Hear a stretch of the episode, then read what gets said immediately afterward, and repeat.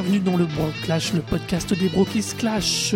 C'est l'épisode 18. Je suis Arnaud Et je suis Laurent. et on est reparti pour un nouvel épisode du Bro Clash, donc l'épisode 18 qui est aujourd'hui spécifiquement consacré à Green Lantern et on parle du run de Jeff Jones. Geoff Jones, j'ai avoir Jeff du mal avec son nom. Geoff Jones. Geoff Jones, voilà.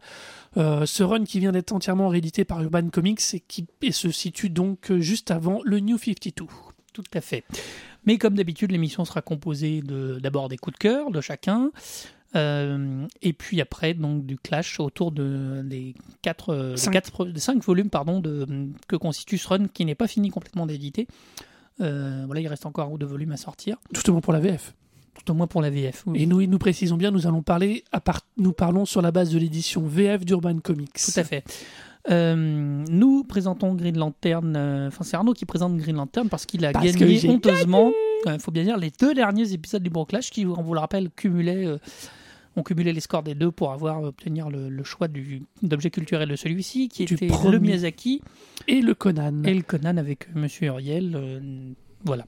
Et donc cette émission consacrée à Green Lantern va démarrer maintenant avec nos coups de cœur.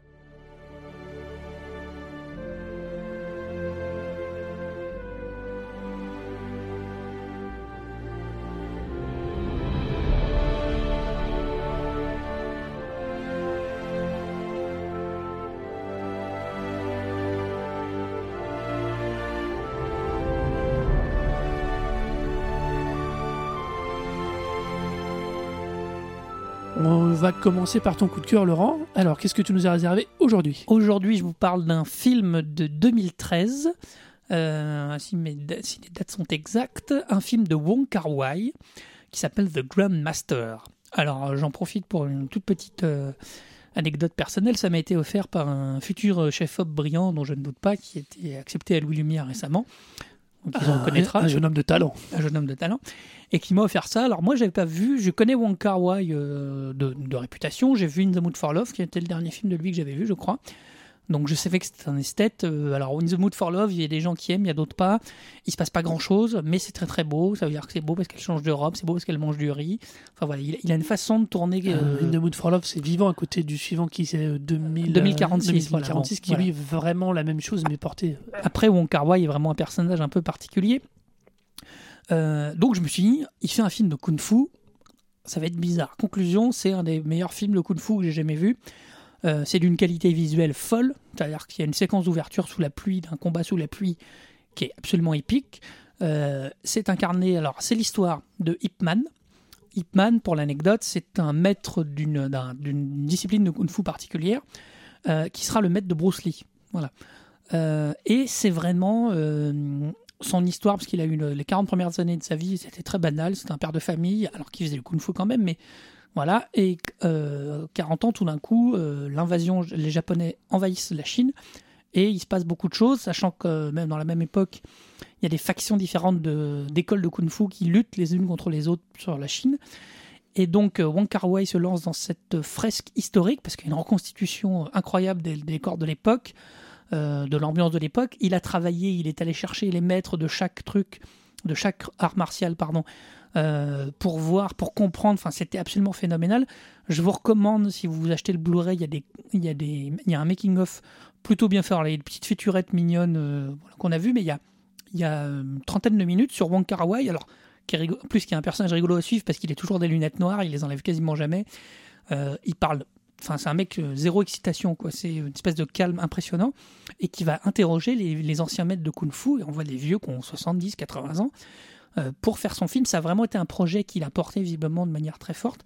C'est incarné, Ip Man est incarné par Tony Leung qui, qui a juste, Tony Leung. qui a juste une classe de ouf. Voilà, c'est un truc, le mec il a un chapeau en paille et il a la classe, quoi. C'est vraiment un impressionnant. des meilleurs acteurs asiatiques depuis 20 ans. C'est un grand, grand, vraiment, c'est quelque chose. Et puis, alors, attention, Cocorico, le chef-op, justement, je pense que c'est pour ça que le copain Mhm. m'a offert ça, est français.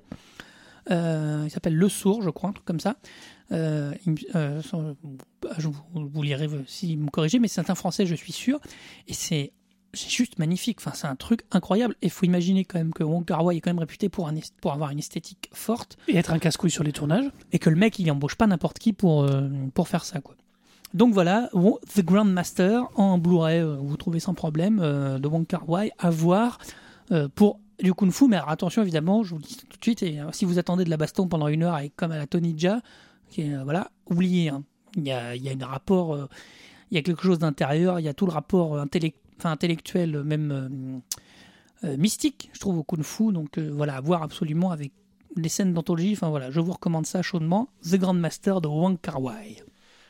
bah, c'est un bien beau euh, coup de cœur que tu nous fais là. Pour moi, ça va être quelque chose d'un tout petit peu différent. C'est une série, une série télé mhm. qui s'appelle Penny Dreadful. Oh, j'ai entendu parler. Déjà. Alors, voilà. pas anglais euh, non, qui n'est pas anglaise, qui est, qui est américaine, si mes souvenirs sont américo-britanniques. C'est une double production. Euh, qui est diffusé depuis le 11 mai 2014 sur Showtime, Sky Atlantic et The Movie Network pour, au Royaume-Uni ou Movie Central pour le Canada. Ça, c'est pour l'anecdote, mais c'est aussi pour vous dire que euh, si vous voulez voir cette série, il faut que vous ayez donc un abonnement à ces chaînes via vos opérateurs ou un chouette cousin aux États-Unis ou dans d'autres pays agréables au niveau de l'accessibilité à certains fichiers. Euh, c'est, mais quand même, si vous pouvez voir cette série, si quelqu'un peut vous en passer les éléments, c'est vraiment une série qui est magnifique. Magnifique déjà parce que visuellement très réussi, mais magnifique aussi parce que euh, c'est un espèce de crossover euh, entre d'un univers victorien, puisque ça se passe à l'époque euh, dans les années 1800 en Angleterre, et ça te ramène tous les personnages de cette époque, c'est-à-dire on parle de Victor Frankenstein, on parle de Dorian Gray, on parle d'Edgar Allan Poe, on parle aussi de tous les monstres qui courent autour de cette littérature de cette époque, cette, cette littérature fantastique. C'est c'est c'est très très bien écrit. C'est 8 épisodes pour la saison 1 et ils viennent de signer pour une saison 2 de 10 épisodes. Donc c'est vraiment de la mini-série, c'est du mini-run. Ça raconte quoi? Euh, ah, Le problème c'est que c'est typique, c'est une intrigue qui se tient de bout en bout. C'est très compliqué d'en parler réellement parce que nécessairement je vais spoiler des éléments qui apparaissent progressivement. Disons que si tu veux, c'est une espèce de mélange entre euh, la Ligue des Gentlemen extraordinaire croisée avec un espèce de duo à la X-Files et qui va donc en chercher à, aboutir une revanche. C'est pas des enquêtes unitaires, c'est un, c'est un, euh, c'est Timothy Dalton, un des rôles principaux, qui joue un père, oui, ah le Timothy Dalton, le James Bond, euh, qui va chercher à récupérer sa fille qui a été vampirisée. D'accord. Et pour ce faire, il va donc se construire une, espèce d'équipe autour de lui, composée d'une jeune femme qui a quelques soucis avec son propre corps, d'un jeune homme qui est un expert en flingue mais qui est américain et qui euh, fait, qui joue le rôle de euh, Buffalo Bill dans les dans le show Buffalo Bill en Angleterre à ce moment-là et qui est donc recruté mais qui a priori a un petit souci ailleurs en plus. Mais on n'en dira pas plus. On ne dira pas plus. Et ces gens-là vont croiser un autre personnage qui s'appelle Victor Frankenstein. À mon, alors, Victor Frankenstein a, à mon avis, droit au meilleur jumpscare que j'ai vu depuis très longtemps avec la conclusion de l'épisode 2. Je peux pas vous le dire, mais si vous avez l'occasion, regardez-le. La fin de l'épisode 2, c'est juste. Euh, c'est terrible. La série est gore. C'est feuilletonnant ou pas? Non, c'est en continu. C'est feuilletonnant. Ça veut dire que oui, pardon, si, oui. si, arrive au quatrième, t'as intérêt à avoir vu les trois premiers. Voilà, il faut avoir vu le début parce que le, c'est nécessaire, c'est feuilletonnant, c'est suivi.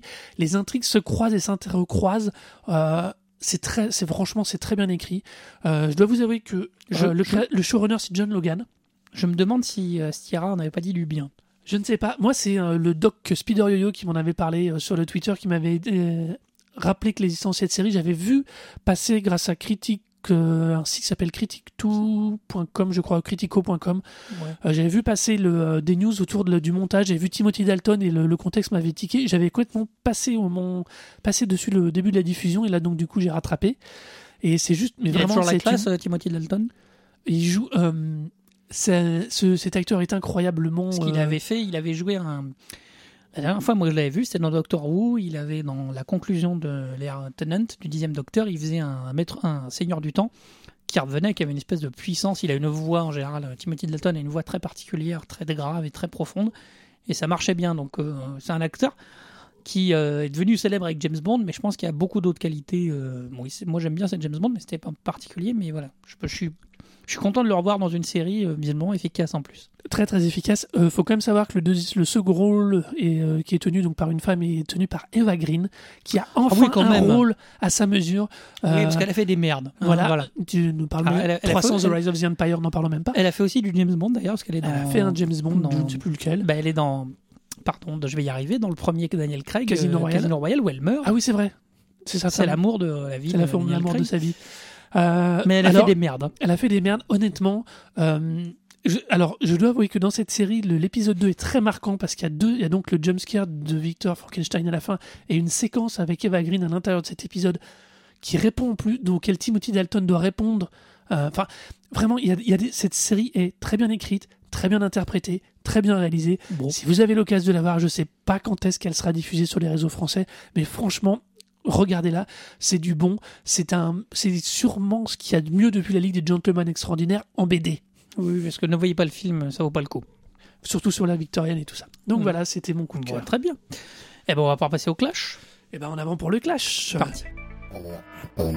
Ce podcast est susceptible de contenir des spoilers sur l'objet présenté. In brightest day and blackest night, no evil shall escape my sight. Let those who worship evil's might beware my power, Green Lantern's light. When you shape the light of your ring, you walk in the footsteps of the first lantern. Euh, donc vas-y, donc je te laisse euh, Alors, présenter nous Green allons donc Lantern. parler- Alors, av- avant, j'ai une petite question rituelle. Oui. Euh, comment toi, tu connaissais le personnage de Green Lantern? Euh, Green Lantern, Parce que Green Lantern, comme, comme tous les personnages euh, de De super-héros, euh, il date des années 50. Alors, si vous trouvez les images, euh, il a été repris parce que DC Alors, a DC, fait une alors, espèce de- de Earth-2 qui est un... un- il y a- elle a joué avec les anciens costumes et si vous voyez le costume de Green Lantern des années 50 c'est juste très fun parce que c'est, ça, nous, ça nous paraît un peu kitschouille euh, voilà, maintenant mais euh, du coup toi comment t'as croisé le Green Lantern les premières fois? Alors le Green Lantern d'origine, on va dire entre guillemets. Euh, moi, je l'ai. Alors, j'ai pas connu Même le plus vieux. nouveau, hein. Bah non, le euh, plus vieux, personne. c'est-à-dire le- l'espèce de, euh, de magicien euh, qui conçoit sa bague à partir de l'énergie de la lanterne, de la première lanterne, mais qui a été réintégré dans les, continu- dans les pseudo-continuités liées au reboot des Crisis. Euh, moi, c'est c'est assez original. La première fois que je vois Green Lantern, euh, c'est dans un bouquin que nous avions à la maison qui c'est de sur la Justice League avec Wonder Woman et son film et Batman et Superman et Green Lantern qui attaquait le pingouin et tout ça. Ouais, je me Et souviens. Green Lantern apparaissait tout à la fin pour dire Ouh, mais vous avez encore bien travaillé pendant que nous étions pas là. Qui était une espèce d'édition euh, Disney ou je sais Ouais, pas me quoi. Enfin, c'était pas un comic, c'était juste un, un truc euh, pour raconter aux enfants, entre guillemets. euh. Ouais, ouais. Voilà, c'était ça, c'était mon premier contact. C'était pas le meilleur de la planète Terre, honnêtement. Euh, après, non, je l'ai croisé au fur et à mesure dans les DC, à travers les, les différentes Justice League, même si. Euh, Oui, parce que euh, moi, bah, j'ai jamais été un très très grand fan de toute la section euh, Superman, Wonder Woman, Batman, Justice League et tout La ça. Trinité, j'ai appris que ça s'appelait récemment la Trinité. Batman, Superman, Wonder, Woman, c'est la Trinité. C'est la DC Trinity. Mais j'ai jamais été un grand fan, honnêtement, jusqu'à Infinity de Crisis, qui pour moi marque vraiment déjà quelque chose d'absolument génial à l'époque dans l'univers du comic. Fait quelque chose qui n'avait jamais été fait, prend, le, prend des risques de ouf. Et surtout prend des risques de ouf avec des... des euh, moi je connaissais le deuxième Superman avec son costume en, avec les ailes en V, qui combattait, que combattait Lex Luthor le gentil de... Alors je sais plus combien... euh, Enfin, j'avais été... C'est un des rares points que j'adorais dans DC de temps en temps, c'est replonger dans n'importe quel DC de l'époque et, te dire, bon alors, ils en sont où? De Voilà. quelle terre on parle? Le- Qu'est-ce qui se passe? Juste... L'univers d'ici est assez fou parce que sous des- sur des contraintes euh, un peu commerciales, parce que Non, non, pas un peu. Commerciales, euh, d'ici disait bon allez maintenant on fait un gros événement, on va tout foutre le bordel pour relancer des lecteurs. Et c'est ce qu'ils ont fait il y a. C'est- c'est- surtout, c'est la première fois que quelqu'un Voilà. osait dire, euh, et surtout, eux allaient très loin, parce qu'à l'époque, ils utilisaient la logique des terres multiples, enfin des, euh, des terres parallèles, Oui. et Infinite Le Crisis, la multiverse. première, le multiverse, décide de tout regrouper sur une seule série de héros. Donc ils vont piocher un petit peu, entre guillemets, les meilleurs de, de- de tous les univers pour ne conserver plus qu'une seule terre. Bien évidemment, entre-temps, une autre crisis, une autre crisis est arrivée et a remis le multivers à jour, comme dans l'état actuel d'ailleurs des choses. On est à nouveau en, je pense, je dirais, en récession du multivers pour parler de la séquence d'expansion qu'on a On, vécue. on pas évoque des encore très choses, il y a clair. des choses qui, qui s'approchent pour euh, euh, l'année prochaine, à mon avis. voilà. Il parle de, de choses Il y un a peu plein de choses, mais bon. euh, alors, on voit, alors que vous aimez ou pas d'ici, on va, on, va arrêter avec Oui. ça. Euh, je vous conseille de temps en temps, si vous aimez les comics, replongez-vous, euh, suivez deux trois articles de temps en temps, puis rachetez un comics de temps en temps, juste pour voir. Pour moi, ça a toujours été le plaisir de DC, c'était juste de voir.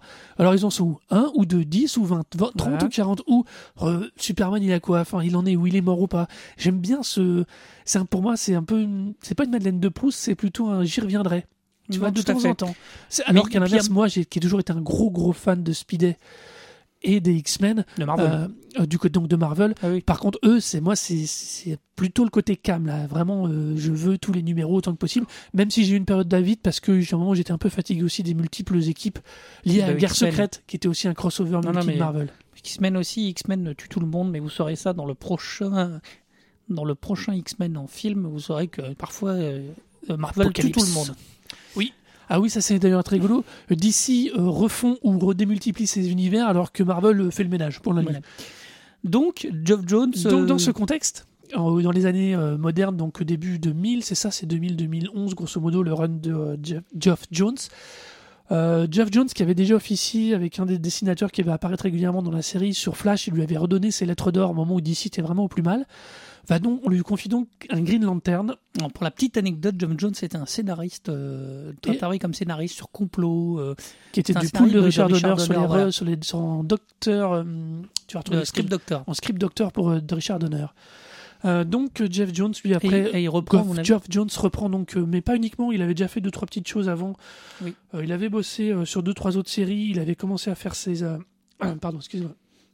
Il avait commencé à faire ses armes dans chez DC en reprenant Flash à la suite de Mark Waid donc. Euh, mais il avait ah non non excusez-moi il passe directement de Richard Donner quasiment à, à- à la reprise de, euh, de Flash Euh, Flash qui avait été massacré par Mark ouais, je vais être honnête avec vous enfin, de mon point de vue euh, donc il se, on lui confie Green Lantern en disant de toute façon, vu l'état du personnage, vu l'état des ventes, démerde-toi. Euh, il fait un pari très très très osé pour moi à l'époque, puisque Al Jordan était mort, euh, était considéré comme mort, suite Considéré, à son, considéré comme mort. Dites-vous qu'un personnage d'ici est toujours considéré comme mort. Dites-vous qu'un personnage de comics est considéré comme, comme mort, n'est jamais mort. Ouais. Euh, et donc il va reprendre la main là-dessus et il va se lancer dans ce qui, à mon avis, est la- le seul vrai gros point fort de ce run. Alors voilà, on va attaquer dans les critiques. Oui. Euh, c'est le dé- redémarrage. Euh, Al Jordan est supposé comme mort parce qu'il était devenu fou, possédé par l'entité jaune qui était hébergée dans sa bague. Je vous fais ça rapidement. hein.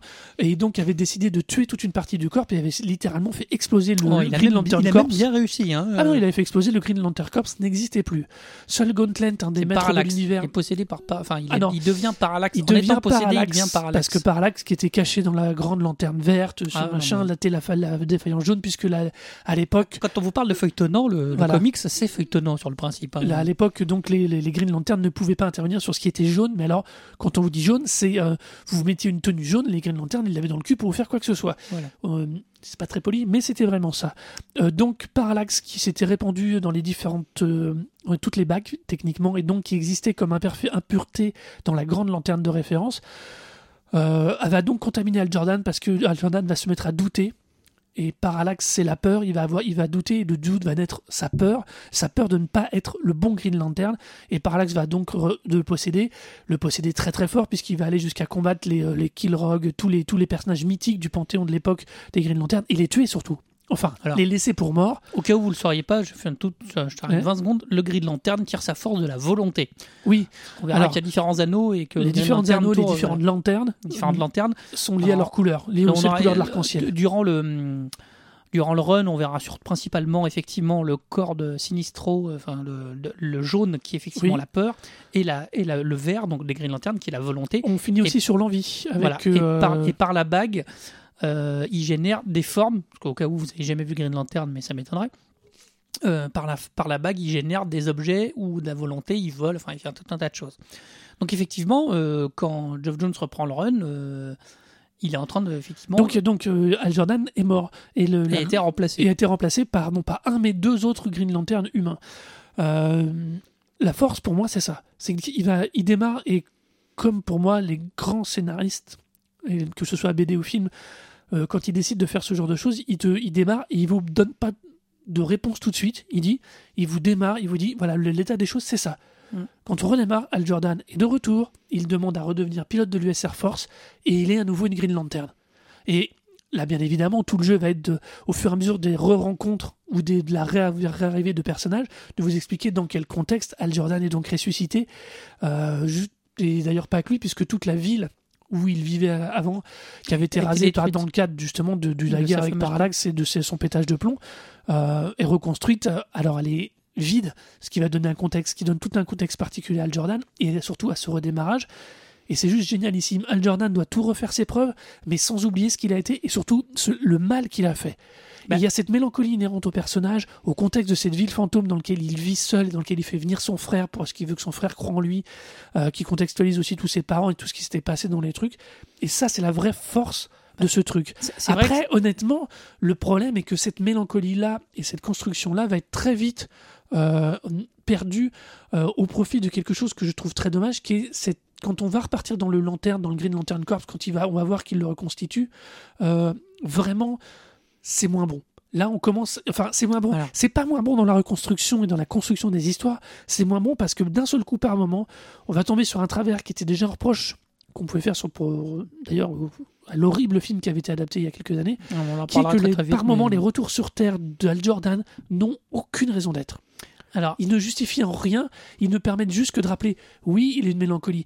Mais là, je soupçonne très vaguement le scénariste de prendre une partie de son lectorat pour des neuneux ou des gens qui prennent le truc en chemin, dire, oubliez pas, hein, il vit dans une ville fantôme. C'est ça son motif, sa motivation, elle est bizarre par rapport à ça. hein. c'est- plus compliqué que ça. Non, il y, a un- il y a un truc particulier. C'est vrai que le début du run de Geoff Jones, euh, il y a un côté où, quand on est lecteur, euh, moi, ce qui a été notamment mon cas, euh, parce que moi, j'ai découvert le Green Lantern, je l'avais vu passer comme ça, je savais qu'il y avait un personnage Green Lantern.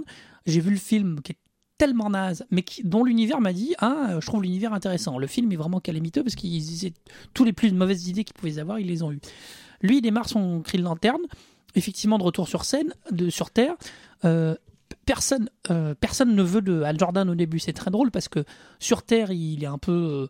Euh, il n'est pas très apprécié sur les Air Force parce que c'est un, c'est un casse-cou en matière d'Air C'est Force un trou du cul. c'est un trou du cul, euh, il se la raconte. Le corps des Green Lantern, il a quand même été responsable de la- une partie de leur, de leur éradication. Ils sont pas tous le, ils sont pas tous ravis de le revoir.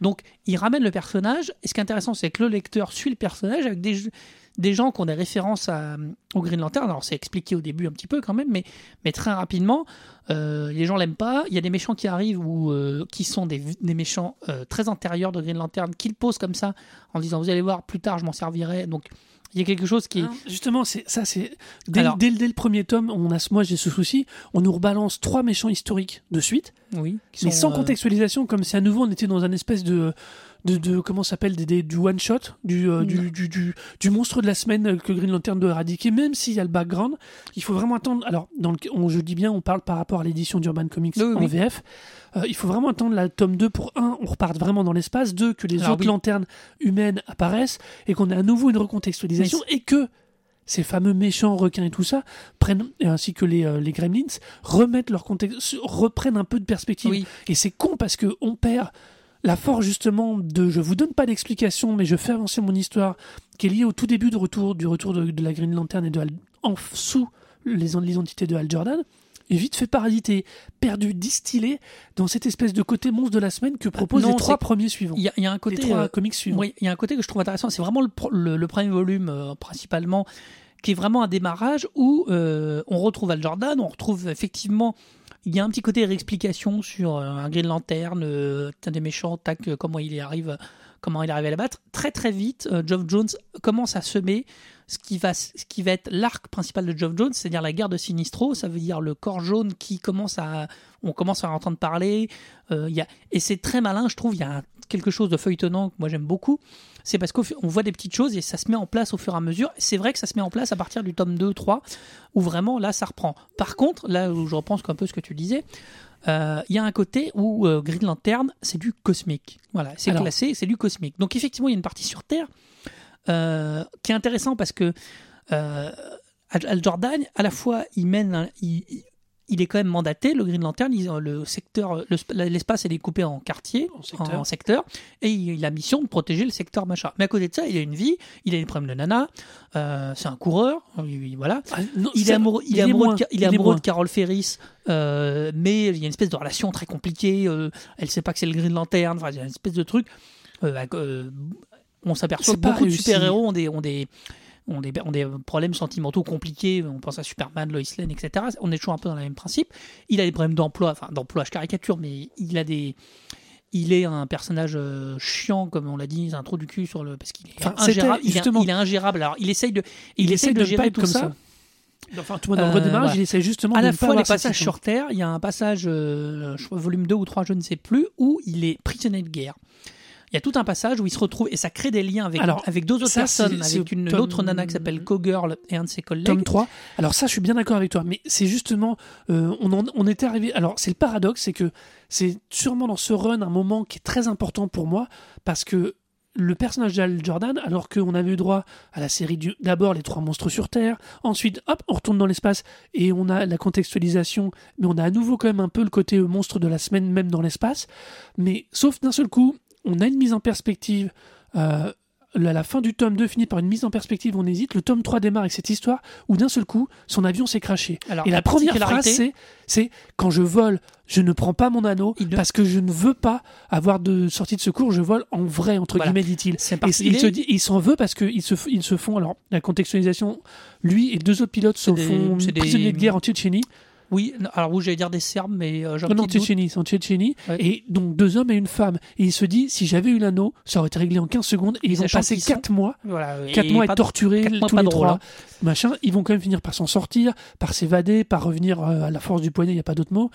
Euh, Donc voilà. donc le- sachant que son meilleur ami, donc qui était l'autre pilote, va avoir les jambes brisées au point qu'il aura beaucoup de mal à remarcher correctement. et qui pourra pas aller dans l'espace, qui- qui était son rêve. Il ne pourra plus aller dans l'espace alors qu'il était pilote auparavant prévu de monter en navette et que Cogirl, on n'a aucune idée de ce qui lui est arrivé, mais euh, le, quand, quand Al Jordan va finir dans cette histoire-là par recroiser euh, leur kidnappeur dans un autre contexte sous, sous la Avec Green. Lantern et en, donc, en tant que Green Bon, Lantern, il est il va bien évidemment, il va lui défoncer sa race, mais l'autre, son premier réflexe, ça va être de plus ou moins évoquer euh, quelque chose d'extrêmement violent et bien évidemment brutal vis-à-vis de Cogirl. Non, non, mais Là, mais c'est- sauf que c'est sauf que cette séquence-là typique et typiquement ce que moi je regrette, c'est que ça aurait tous les épisodes auraient dû avoir cette capacité de profondeur. Je leur demande pas d'atteindre des sommets de d'interprétation de chaque personnage, de profondeur humaine, mais constamment, mais cette capacité à à jongler sur les contextes parce que euh, ce qu'on parle à propos de la Tchétchénie, on, de la Tchétchénie, quand on parle des pilotes et de la Green Lantern, les pilotes américains ont le droit de survoler d'attaquer la Tchétchénie, Oui, mais la Green Lantern n'a pas le droit sous prétexte des accords internationaux il y a parce des qu'il accords interdit internationaux liés aux mer- aux mer- je sais pas si c'est les merveilles, c'est employé comme ça comme terme. Il y a des accords internationaux liés aux super-héros où qui ont interdit certains de survoler Voilà. le territoire sans autorisation. Ça donne des grandes scènes parce que la Russie a des Red Rockets qui sont des personnages euh, qui sont pas des héros mais qui sont des armures de, de personnages qui volent euh, avec euh, des jets type jetpack, enfin des trucs comme ça. Ils passent leur temps à se bastonner dès qu'il y a un super héros qui passe. Ce qui est logique parce qu'il commence à y avoir un certain nombre de super héros. Il y a l'intervention d'une ligue d'une forme de la Justice League parce que la Justice League a beaucoup de formes là avec le premier Green Lantern dont on parlait alors de temps en temps il faut pas avoir peur de se mettre à lire un truc et de se dire oh là il y a des personnages d'un seul coup qui arrivent ils sont tous costumés qui sait alors vous ça il y a une forme où il faut être habi- habitué moi moi qui ne suis pas un gros lecteur de comics depuis longtemps il y a des moments où on lit et puis on se dit surtout Green Lantern qu'a cet effet cosmique ce que je disais donc il y a des euh, il y a toute une mythologie et moi je trouve que c'est ça qui me que je Alors- trouve très fort. Euh, Geoff Jones arrive à, à, à à la fois réinventer Al Jordan en tant qu'humain avec ses problèmes humains euh, qu'on voit et à la fois à, à retravailler, retravailler la mythologie et à s'éclater dans un cosmique avec euh, effectivement où au bout de, je crois du tome 3 arrivent les, les, les euh, ça y est j'ai perdu les saphirs euh, qui sont des le- qui sont de la couleur rose qui sont l'amour.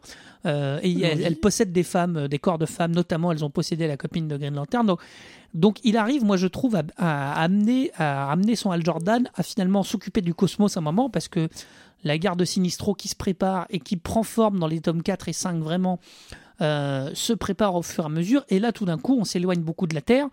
Euh, Alors, on s'éloigne de la Terre à ce moment-là, ça me gêne pas. Ce qui me chiffonne beaucoup, c'est qu'une partie de cette guerre de Sinistro va prendre son un point de référence à partir d'un des méchants, euh, parce que soi-disant que la Terre servait en réalité de zone de, de, de test et d'évolution pour pour faire des nouveaux monstres des nouvelles armes, comme si la Terre était une espèce de laboratoire pour une, pour une série d'entités qui venaient récupérer régulièrement ces armes.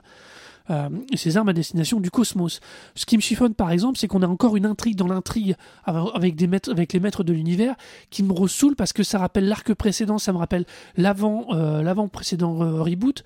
Euh, et c'est chiant parce que au final, au bout du, du deux ou troisième volume, tu le sens venir, tu sais que tu vas être sur des rails à ce niveau-là, et c'est tellement sur des rails que même la, la, la, la guerre de Sinistro, euh, son impact et le l'impact qu'elle pourrait avoir sur l'univers de Green Lantern, je parle pas nécessairement sur l'univers d'ici, mais sur l'univers de, de Green Lantern finalement, ça va être moindre. Le, c'est pareil, Mmh, le- dans ça le tome être 2, en- quand il recroise Batman et qu'il renoue un contact indirect avec la Justice League, je- c'est très, il y a, les enjeux sont, les enjeux sont, les enjeux on les sent pas forts. Et c'est pour moi un des gros défauts, c'est que on ne sent pas réellement Al Jordan mis en danger. Euh, sur son retour, et c'était la force du retour, c'est que ça a mis sa situation en fait que il a une réputation de trou du cul, mais il veut quand même être pilote. Du coup, il, met la pédale douce. Il est plus comme ça. En plus, réellement, le personnage n'est plus comme ça. Oui, même. euh, Si les gens lui ont fait confiance dans sa famille, il est plus comme ça. Son frère, il, il demande, à- il dit à son frère, mais pourquoi tu reviens pas vivre à Coast City? Et son frère revient parce qu'il veut faire confiance à Al Jordan, le nouveau Al Jordan. Euh, et c'est pareil, il retourne dans le corps des Green Lantern, il doit approuver. Il y a plein de choses sympas, mais au final, toutes ces mises en danger sont assez vite. euh, sauf, sauf sur sa partie familiale d'ailleurs, c'est vrai. Sauf sur sa partie purement humaine, c'est assez moins évident. C'est encore assez le bordel euh, au tome 4 et 5. Euh, c'est moins évident. Par contre, tout ce qui va être les, tout ce qui va être la guerre avec Sinistro une fois qu'elle est déclarée, eh ben on lui donne raison. Il va reprendre un peu sa voile de la bête. Les lanternes Mais- vont le suivre, mais elles vont le suivre quasiment à un moment à nouveau un peu euh, aveuglément, on va dire entre guillemets. Euh, il reste quand même, il reste une Green Lantern mythique. Ça c'est logique dans la mythologie, mais on- les enjeux sont très euh, je trouve que le Alors- personnage au final n'est que mélancolique. Même lui n'arrive pas à ressortir de cette espèce de rôle de je dois reprouver ma valeur machin. On le à nouveau en parce que là on parle de 5 volumes français, mais ça fait quand même une bonne trentaine de petits comics à la anglo-saxon. Euh, je trouve qu'au final le personnage évolue peu. Là où c'est là où paradoxalement sur euh, on s'attend le démarrage était très fort, très dur, très lui impliquait dans plein de choses, le remettait dans plein de contextes et je trouve que c'est- alors je dis pas que c'est pas intéressant comme run. Je dis juste que très vite on retombe dans les rails. Alors il y a toute la richesse de l'univers qui permet des fois d'éviter de tomber dans des écueils trop répétitifs. Mais, Mais, mais mais, à la fois. voilà quoi, je trouve qu'il Oui, manque ce truc, il manque l'épique.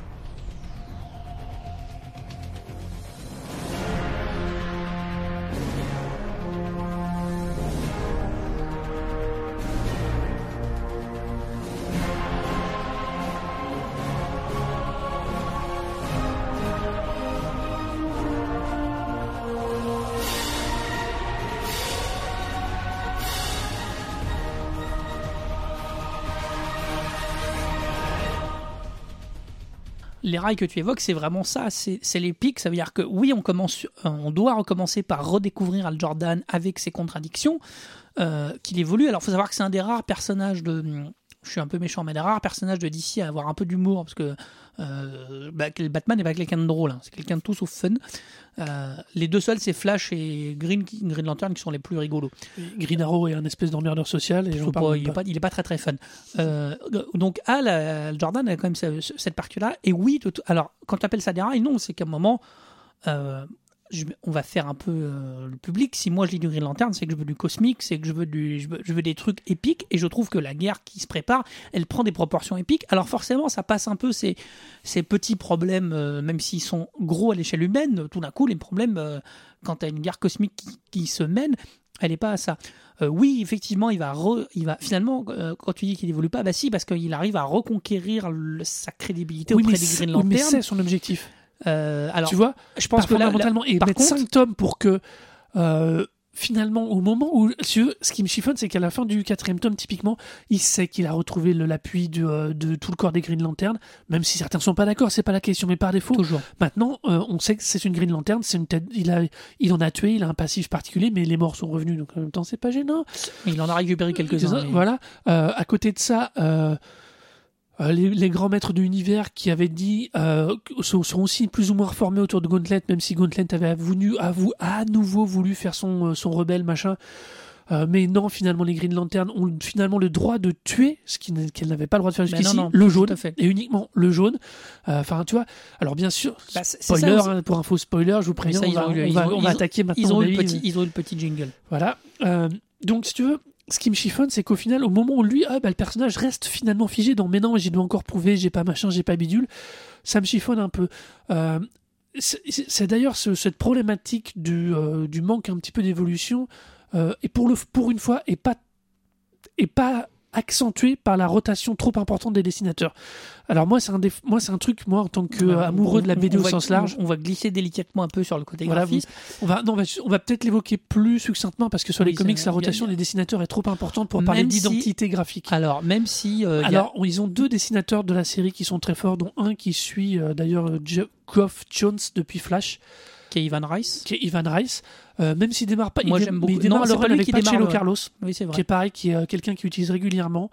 Euh, mais il va Et il je démarre trouve- avec Ivan Rice, sur lequel après Ivan Rice va aussi travailler avec Jeff Jones sur euh, le Justice League, sur le redémarrage de la Justice League, Et sur après Jim. Lee et sur Sur Aquaman, Aquaman. par contre.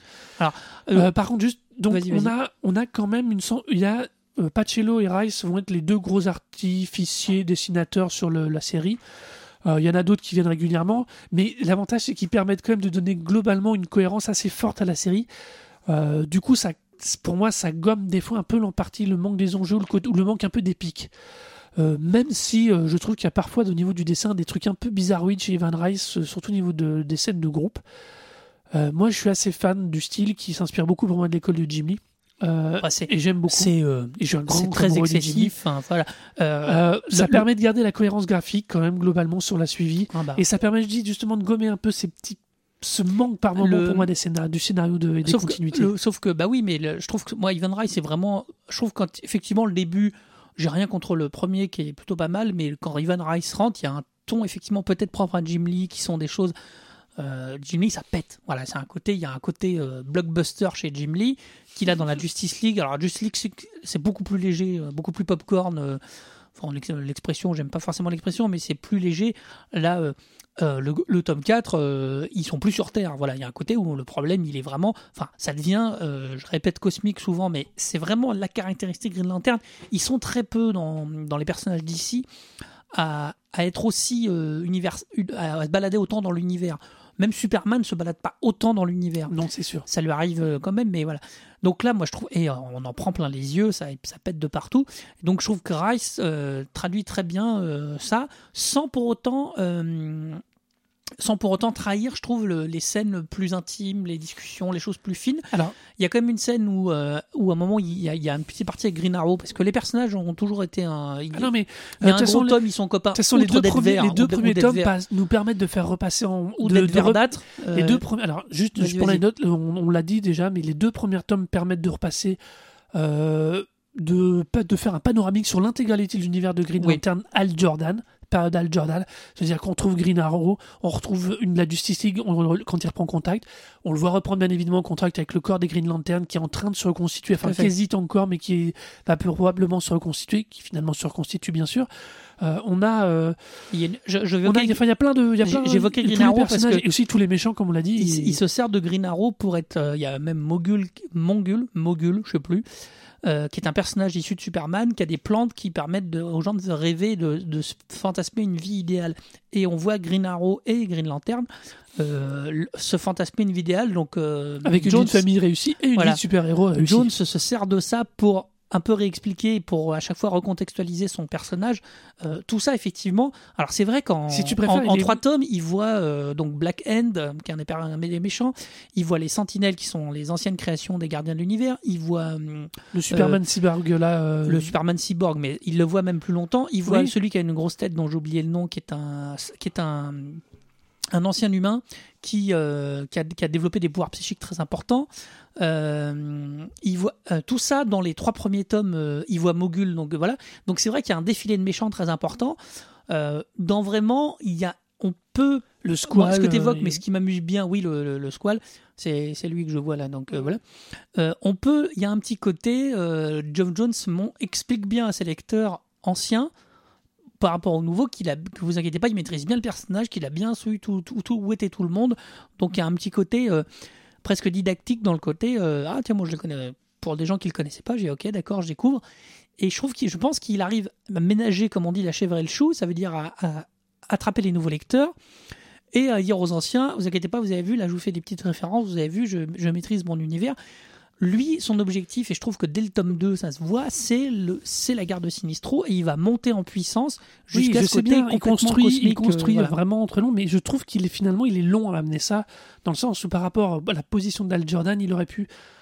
C'est vraiment moi, c'est vraiment quelque chose qui m'a frappé, c'est cette rapidité, cette intelligence, cette vivacité qu'il fait dans le redémarrage. Euh, je parle de globalement du, euh, de la moitié du tome 1. À partir de la moitié du, de la fin du tome 1, on retrouve donc Amon, euh, le Squall et euh, je sais plus quel autre méchant récurrent. Le tome 2, c'est le, le je recroise Batman et la Justice League, je recroise les, les Sentinelles, je recroise euh, Superman Cyborg. Putain, il a un autre nom, j'arrive pas à m'en souvenir. Non, non, Cyborg Superman. Superman, Superman. Mais après, il y a- il y a, il y a et puis il Prime. remonte le Green Lantern, il recroise le corps des Green Lantern, enfin il commence à recroiser le corps des Green Lantern. Euh, Il y, a, il y a- il y a ce côté-là que, sur cette espèce d'énumération obligatoire, tout n'est pas réutilisé. Il y a des pistes qui sont jetées, que je suppose qu'on va qui ne sont pas encore réapparues à la fin du tome 4 et au début du tome 5, que je pense qu'on va voir encore après, parce qu'il y en a 6 au final, je crois. 8, 8, 8, 7, 7, 7. 7 C'est en 7 tomes. 107 tomes, donc qui sont pas encore tout à fait réapparus.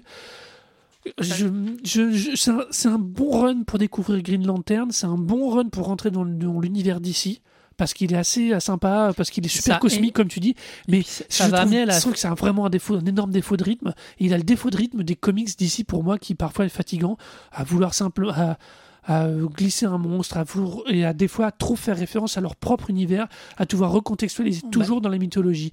Je pense qu'il aurait gagné peut-être à couper un petit peu plus de pont par rapport au vieux. euh, par exemple, le vieux Green Lantern, on s'en cogne. Il apparaît comme un con. euh, honnêtement, Il apparaît il de traviole. Il sert à rien non, juste il- de dire euh, sois un vrai Green Lantern. À un moment, tu dis mais c'est bon, non, mais parce qu'il- défonce-lui il- la tête quoi. Il a embauché, il a, il a, il a, il a remplacé le Green Lantern d'Al Jordan dans la Justice League d'Amérique. Oui, mais enfin voilà. Enfin, Mais la Justice League d'Amérique, elle est en plus, elle est pas. je sais qu'elle est aussi gérée par euh, Jeff Jones en termes de scénario. Euh, mais enfin, je sais pas. Moi, ça me chiffonne parce que il, est- il avait pas besoin. Il pouvait l'évoquer, mais il n'avait pas besoin de le faire de le réintroduire à ce moment-là de cette manière-là. C'est juste ça. Tu vois, c'est typiquement le genre de truc qui me que- qui me gâche le que vraiment tu- qui gâche le plaisir au niveau de la lecture parce que, surtout sur cette séquence-là, qui est celle dont on parlait à propos de l'enlèvement de Cecchini, ce truc-là vient un peu pour dire, vous oubliez pas, je suis là, machin. Euh, Oui, mais Alors, ils sont en train d'essayer de j'imagine que- l'arrêter. si tu veux, ouais, je sais bien, sont- j'imagine que c'est une contextualisation qui va revenir sur la fin parce que le problème avec les Russes et le fait d'avoir niqué les Red Rockets, ça va être nécessairement, une fois qu'il aura résolu le problème de la guerre de Sinistro, il va vouloir revenir sur Terre se reposer et boum, on va avoir cette histoire-là. Tu vois, ça c'est écrit ça. Ça c'est Moi, écrit, je suis pas sûr. chiffonne. Ah, Je suis pas sûr, mais je préviens, j'ai pas lu la VO donc je, donc je, je parle vraiment. C'est euh, vrai que ça. moi je trouve que c'est un, c'est un run vraiment réussi. Moi je trouve dans le, dans justement de, de ce qu'on décrivait d'amener le, un lecteur euh, nouveau euh, vers la, ce qui va être la Final Crisis, parce que c'est ça j'ai j'ai vérifié. Mhm. La guerre de Sinistro va déboucher sur la Final Crisis et va déboucher sur New des, des 52. nouveaux, des nouveaux éléments, euh, euh, même au bout. alors, New 52, il y a encore une histoire avec Flash, mais, Ouais. euh, mais je trouve que c'est un truc où euh, faut, ça permet de rentrer doucement et, de- et de- vraiment de monter en puissance. Alors, ce que tu décris, à mon avis, presque comme du fan service sur euh, le Voilà, côté, c'est ça. euh, moi, moi, moi qui suis pas forcément sensible à tous les clins d'œil parce que je les ai pas tous d'un coup, euh, moi ça me gêne pas. Voilà, c'est alors je vous dis des fois c'est il y a beaucoup de personnages qui passent. Alors tout d'un coup tu dis ok bon, euh, hop il y a machin, ok. Euh, moi je savais même pas pour vous dire quand j'ai lu ça que les deux Green Lantern pouvaient étaient euh, étaient susceptibles de coexister au même moment. Même trois, parce que ça en fait trois. Euh, oui, enfin non, mais le premier, enfin qui est officiel, Oui. le premier. Donc euh, voilà, je trouve que moi, pour moi, ça fait partie des codes du comics. Et pour moi, la force de Green Lantern et du travail de Geoff Jones là-dessus, c'est de rester dans un uni- dans, dans le, les codes, certains codes du comics. Euh, de Je trouve que justement, alors, de, de- c'est- de le comics presque can- canonique. Euh, je, vais pr- je vais faire une- un parallèle complètement idiot. Euh, je sais que tu as lu et euh, vous, vous- vous ne l'aurez jamais en, en broclage parce que nous l'aimons tous les deux, le Dark Knight Returns de Frank Miller. C'est marrant, j'étais en train d'y penser. Quand, quand Frank Miller fait Dark, Dark Knight Returns ou quand Frank Whiteley fera Superman All Star, Claire. c'est les mecs qui vont tout dynamiter. Alors, All Star, il fait une espèce de truc tellement canonique quand ça en devient euh, excessif. Moi, j'adore Superman All Star, mais c'est très particulier. Miller, il fait. D'ailleurs, il l'a dit. Mais non, non, Miller, Miller- il dit Moi, je me, vo- je me vois plus vieux que Superman, ça me déprime, que Batman, donc je vais faire un Batman encore plus vieux. Et il, il casse tous les codes avec brio. hein. C'est un gé- ce, machin est génial. Il casse avec brio les codes du comics. Je trouve que John Jones les intègre beaucoup plus intelligemment. Et donc, c'est des codes du comics avec le feuilletonnant, avec les méchants, avec le machin. Donc, oui, c'est très canonique, mais on peut pas tout le temps euh, péter, euh, Alors- péter les trucs. euh, voilà. Si tu veux, je lui demandais pas de péter tous les trucs parce que on est aussi, il est chez DC. Il faut jamais oublier que quand Frank Miller fait le Batman, Batman Returns, euh, je, Dark pense Knight, que, je pense euh, que DC est prêt à. DC lui donne un peu carte blanche parce qu'ils ont à nouveau besoin. C'est encore une période où ils ont besoin de sang frais. De toute façon, c'est cyclique hein, avec DC. Oui, oui, toujours. Beaucoup plus qu'avec Marvel d'ailleurs. Euh, à ce niveau-là, tu vois, justement, Jeff Jones, tout comme Flash, il lui donne les mains. Je trouve que son reboot de entre guillemets de Flash est bien plus malin parce que euh, Flash avait quand même bon l'univers de Flash était plus désuet et plus facile à gérer parce que moins Oui. immense. C'est vrai que la Green Lantern offre tout l'univers, mais justement Green Lantern, il t'offre un univers. Il avait la possibilité de laisser de côté un tas de trucs, et au final, on va se retrouver à tout avec la base sur OA, les recrutements, Kilo, Kilo Rogue, qui est à nouveau le formateur. Enfin, tu veux, on a, on a vraiment la reprise du canon Green Lantern, avec juste un Al Jordan qui a des doutes, un Kyle Rayner, mais tuez-le. Le personnage de Kyle Rayner, c'est d'espèce de côté Yann Solotesque foireux, ah, non, j'ai trop de mal. Le Kyle Rayner a jamais été pour moi une grande Green Lantern, mais ça c'est une question de point de vue personnel. C'est vrai. Mais, mais c'est ça. J'aime beaucoup par contre le rôle qui est fait euh, de la deuxième, qui est la, la Black Green Lantern. euh, vais retrouver son nom. Ah, J'ai évidemment perdu son nom tout de voilà, suite. donc mais ça va euh, revenir, le- vous inquiétez pas. j'aime beaucoup le rôle qu'il est fait quand, dans l'intrigue secondaire qui est faite sur le qui cherche à tuer la Green Lantern qui a mis un pari sur sa tête, Ah oui, où il est utilisé comme infiltrateur, comme deuxième infiltrateur euh, déguisé et qui permet du coup au moment où la Green Lantern est dans une situation euh, pourrie, bah, de retourner la situation à 100%. Ça, ça, voilà, tu vois, ça, c'est des petites pépites scénaristiques, des petites logiques, des petites, des, des choses qui sont un peu décalées par rapport à l'univers traditionnel de C'est Green Guy Lantern. Gardner. Non, Guy Gardner, c'est celui que t'aimes pas. Quel Rainer, ouais, c'est le, la Guy, Guy Gardner, c'est le Guy Gardner, celui, celui pardon. que t'aimes pas. celui que j'aime pas, là, qui est déguisé en Robin des C'est Bois. John Stewart. John Stewart, voilà, celui qui est architecte. Absolument. Euh, euh, si tu veux, bah, il est, c'est dans le coup où il- quand Green Lantern cherche à savoir qui on veut à sa tête à la fin du tome 2 et qui, on, le, donc, euh, l'architecte disparaît, son nom. John Stewart. John Stewart disparaît, le, la Green Lantern John Stewart disparaît pendant quelques temps. Il est évoqué indirectement comme quoi, mais non, il est en mission machin. Et il réapparaît à un moment où là, c'est vraiment malin. Tu vois, ça, ça, ça c'est génial. Mais ça, c'est tellement anecdotique comparé au reste du contexte et comparé Bah oui, au côté feuilletonnant, mais pas dans le côté positif, que ça me, vraiment ça me déçoit. Pourtant, Dieu sait que je suis client des trucs feuilletonnants, moi. Je- Bah. C'est vraiment un des trucs que j'aime. Et c'est d'ailleurs une, moi, à titre personnel, un des trucs que j'aime le plus. Là, on va faire un petit parallèle qui est très réussi dans les films Marvel, c'est ce côté feuilletonnant. Oui, Ce côté, tu dis, t'en vois un, et ben c'est fait pour te donner envie de voir le suivant. c'est vrai. C'est cette logique-là que j'aime. Alors, alors après, euh, je suis pas toujours amoureux des trucs en feuilleton, faut pas déconner, mais c'est vrai que moi, c'est le, le fait d'avoir Bah, le le temps de aussi, présenter bah. un univers, c'est quelque chose Bah, a- lequel je suis voilà. très très amoureux.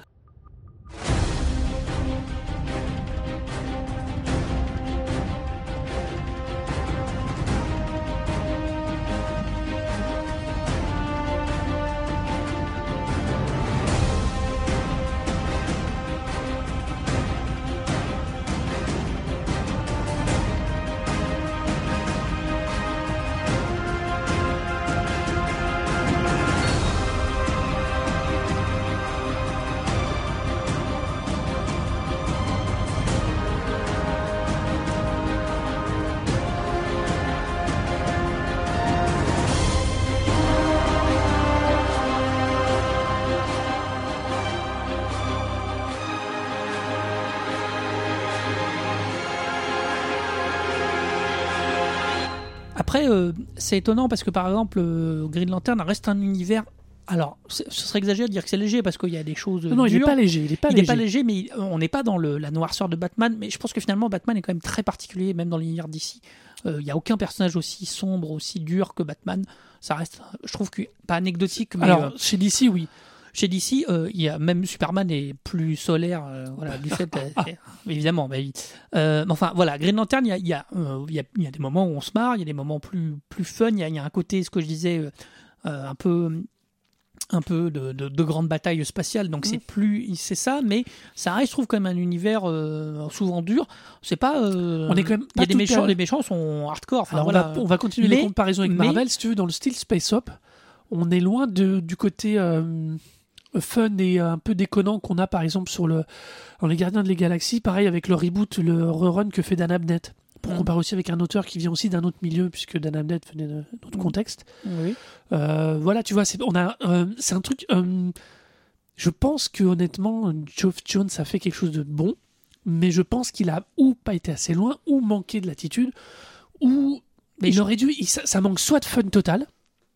Ce qui est pas, ce qu'il pouvait pas faire avec un démarrage d'un Al Jordan qui, qui est rongé Non, par sa propre ça. culpabilité. Bah, le mec il a quand du même un passé justement, euh, il aurait dur il- par moment, il perd trop. de- C'est vraiment un paradoxe. Il perd ou trop le point de vue sur sa propre culpabilité, ou à l'inverse, euh, il, il est trop dedans et pas assez en évolution par rapport à ça. Parce que un mec comme lui, ok, il, il a détruit, il a rasé une ville.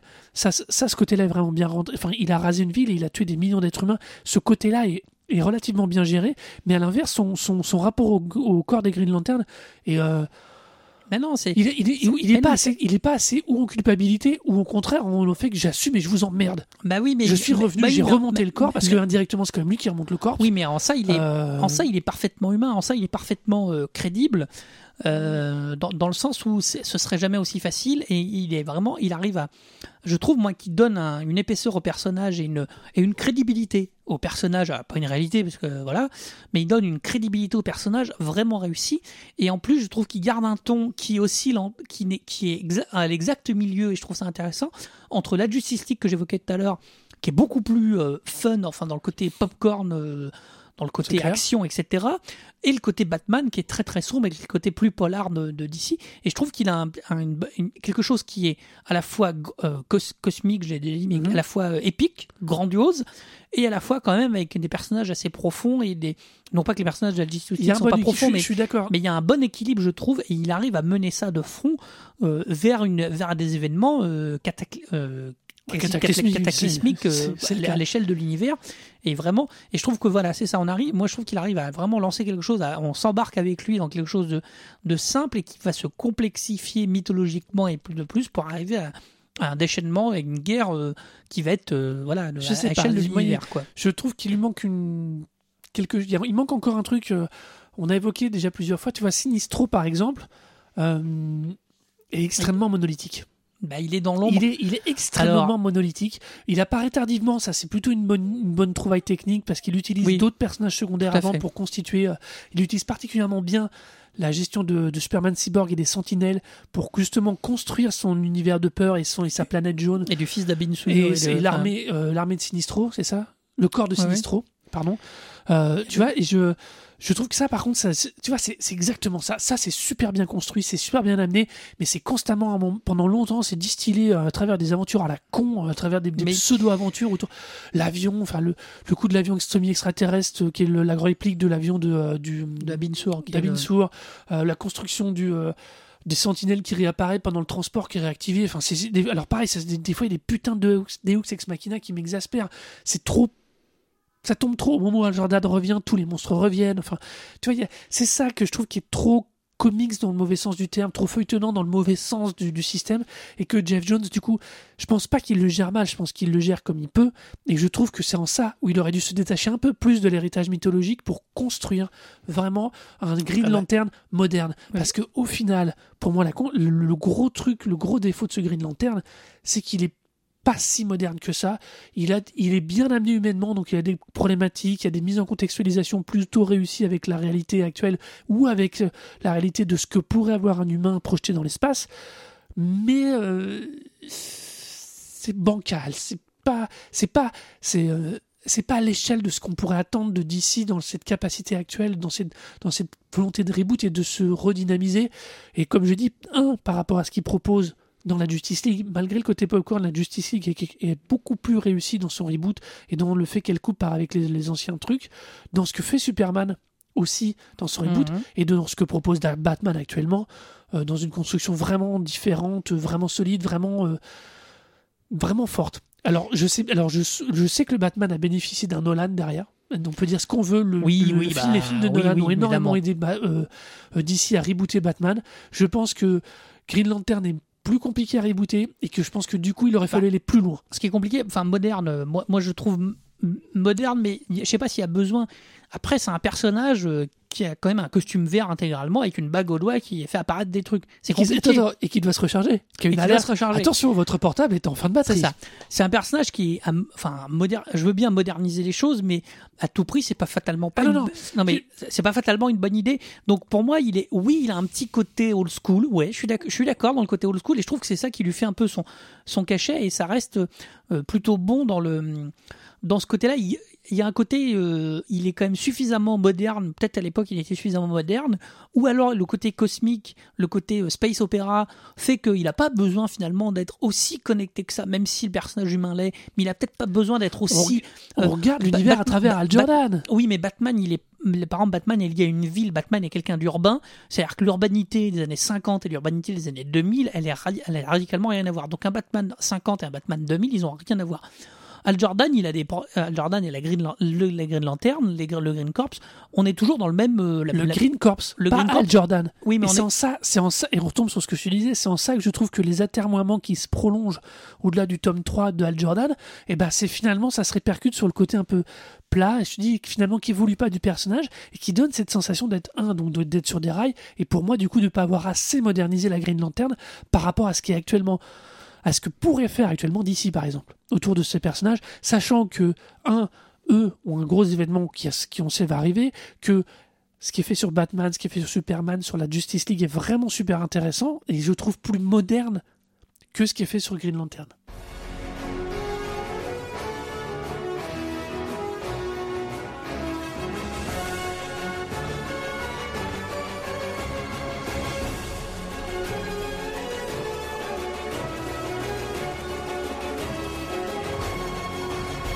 Donc on va euh, conclure donc cet épisode et vous euh, rappeler nos positions pour que vous puissiez voter comme il faut. Alors si euh, comme moi Arnaud vous pensez que le Green Lantern de Jeff Jones c'est sûrement un bon comics mais n'est pas le Green Lantern et le reboot auquel il aurait eu le droit d'avoir droit et auquel on a le droit d'attendre de quelqu'un comme Jeff Jones, bah vous votez pour moi.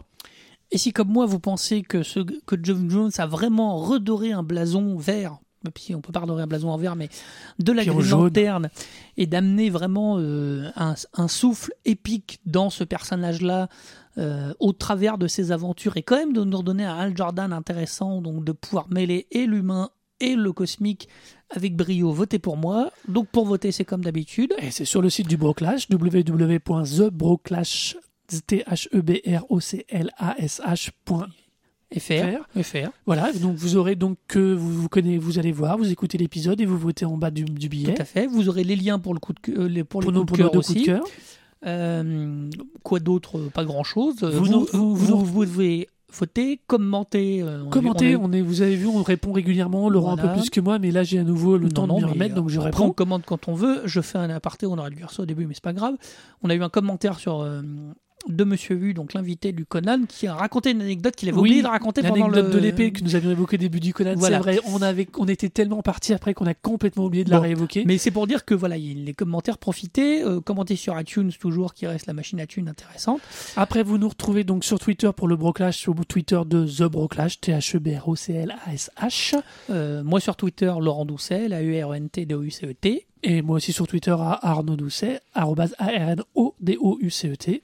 Bah, donc on se retrouve euh, alors probablement Dans le On courant du mois d'août, on va essayer de tenir. nous, on va essayer de. Alors, comme nous, on a fait notre, un peu notre summer, euh, notre, notre été entre le numéro 16 et le Voilà. numéro 17, on va essayer de tenir le rythme d'un épisode par mois pendant le mois d'août. Comme l'année dernière, on, on est en train de réfléchir pour vous faire un petit spécial summer. voilà. On va absolument pas vous parler du sujet parce que. euh, On n'est pas, sûr, mais voilà. on n'est pas encore sûr. Comme d'habitude, souvent c'est un sujet un peu plus gros, un peu plus volumineux. Et puis donc sinon, on se retrouve la fois prochaine. Et d'ici là, cultivez-vous bien. Et cultivez-vous bien.